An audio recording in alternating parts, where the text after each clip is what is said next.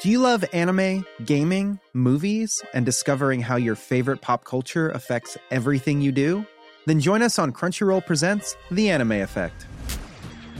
I'm Nick Friedman. I'm Lee Alec Murray. And I'm Leah President. Every week, you can listen in while we break down the latest pop culture news and dish on what new releases we can't get enough of. Whether you love movies, I'm going to tell you all about the uh, hopeful 4K re release of Tron Legacy that happens. I'm right there with you. Or music. The music in this show Yeah. is absolutely incredible. Or anime. And under this mask is another mask. you can discover your new favorites right here on The Anime Effect. Listen every Friday wherever you get your podcast and watch full video episodes on Crunchyroll or on the Crunchyroll YouTube channel.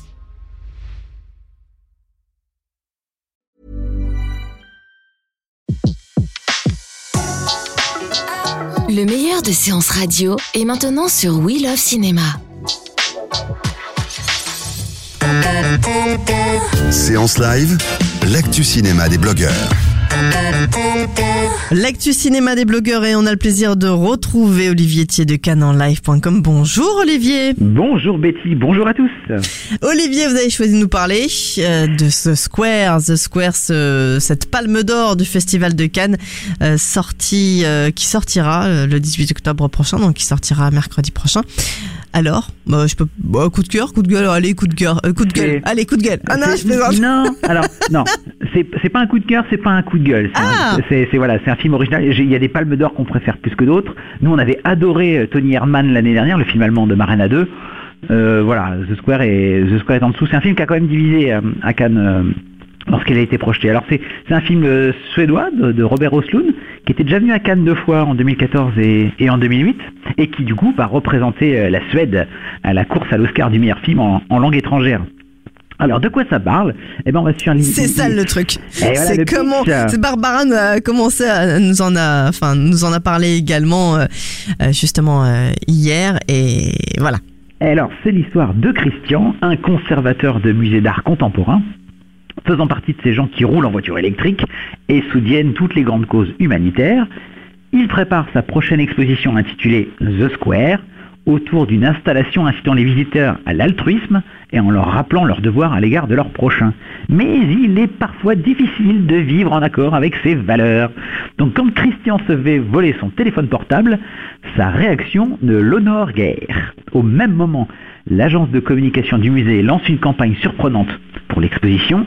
L'accueil médiatique est totalement inattendu et plonge Christian dans une crise existentielle. Voilà pour le pitch. Ouais. Donc, euh, Ouais. alors, c'est un film dramatique, satirique, mais aussi très drôle. Donc c'est ce qui, qui transparaît pas forcément quand on regarde le pitch. Parce que, euh, alors, le réalisateur a eu l'idée du film parce que en 2008 en Suède, il y a eu le, premier quartier fermé. C'est justement un lotissement sécurisé. On sait qu'on avait ça aux États-Unis où seuls les propriétaires ayant l'autorisation euh, peuvent euh, accéder. Donc c'était, c'est un peu ça. C'est les, classes privilégiées s'isolent, entre elles du reste du monde. Et c'est ce qui a donné envie au réalisateur de faire ce film, donc pour dénoncer euh, l'individualisme croissant euh, qu'il y a dans nos sociétés. Euh, c'est une charge à l'égard de l'État en matière de création artistique. Il y a des scènes, en effet, on, sait tous que des fois, devant des œuvres contemporaines, on reste un peu perplexe, on se dit mais c'est quoi ce truc-là Donc c'est ce que dénonce le film.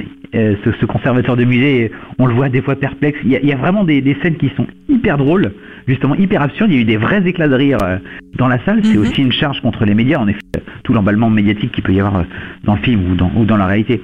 Derrière ces, ces- ces thèmes-là, il y a aussi euh, ce, que, ce que le réalisateur a dit en conférence de presse, la volonté d'évoquer les sujets de la richesse et la pauvreté, le pouvoir et l'impuissance, euh, la responsabilité et la confiance.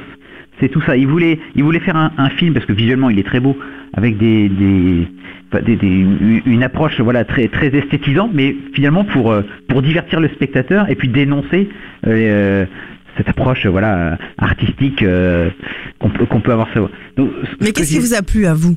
Alors moi ce qui m'a plu bah, c'est tout c'est la satire parce que c'est hum, c'est ça c'est les, les scènes hyper drôles à l'humour grinçant euh, c'est corrosif euh, c'est très original en revanche c'est quand même très long ça dure deux heures et demie et ça aurait vraiment mérité à être beaucoup plus court je pense qu'en en 1h45 on pouvait faire un film euh, aussi bien hyper sympa.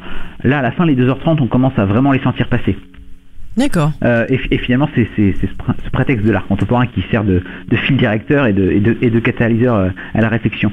Alors, je vais, je vais juste citer un acteur parce qu'il y a une scène qui est absolument extraordinaire et c'est d'ailleurs la scène qui est, qui est représentée sur l'affiche.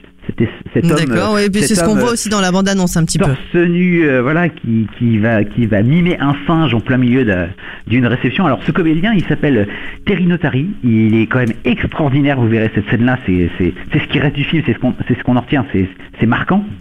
Mhm. Euh, sur les marches de Cannes, il a fait le singe en, en montant les marches. Et en fait, c'est un comédien, mais aussi un coach de mouvement. Et en fait, vous l'avez vu plein de fois au cinéma sans savoir faire le singe parce que il fait l'un des rôles euh, des, singes de la planète des singes suprémacistes, cette nouvelle trilogie, le personnage de, enfin le singe de Rocket.